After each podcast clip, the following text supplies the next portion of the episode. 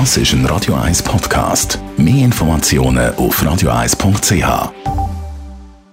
Espresso, Latte Macchiato oder lieber ein Cappuccino? Es ist Zeit für die Radio 1 Kaffeepause mit der Serafina Loginbühl. Präsentiert von der Kaffeezentrale. Kaffee für Gourmets. www.kaffeezentrale.ch Serafina, so ein schönes Milchschäumchen auf dem Kaffee, das ist für die einen das Größte. Darum, was müssen wir unbedingt beachten beim Milchschäumen?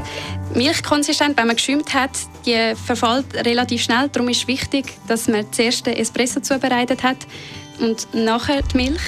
Weil dann kann man die Milch gerade frisch geschäumt nachher ins, äh, in den Kaffee gießen und die Latte Art machen. Und wenn man es selber macht, was muss man da berücksichtigen? Wenn wir jetzt die Milch schäumen, dann ist wichtig, dass die Milch nicht zu heiß wird, dass man nicht über 65 Grad geht, weil sonst verbrennt die Milch und das ist geschmacklich nicht so lässig und auch wird die ganze Eiweißstruktur verändert und dann tut sich die Milch nicht mehr so schön mit dem Kaffee verbinden. Dann gibt es eine Technik, wie man Milch perfekt mit einer Siebträgermaschine schäumen. Das ist äh, Ziehphase und Rollphase. In der Ziehphase tut man Luft in die Milch hineinziehen und in der Rollphase tut man dann Milch rollen im Milchhändchen. Äh, das macht man einfach, dass es ein Mikroschum kann entstehen. Äh, es klingt jetzt kompliziert, wenn man es noch nie gemacht hat. Dafür gibt es ganz viele Barista- und Latte-Art-Kurse.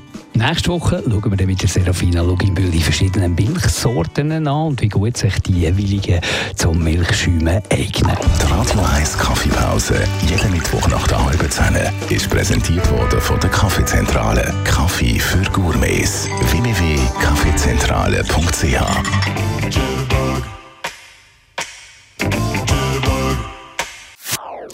Das ist ein Radio 1 Podcast. Mehr Informationen auf radio1.ch.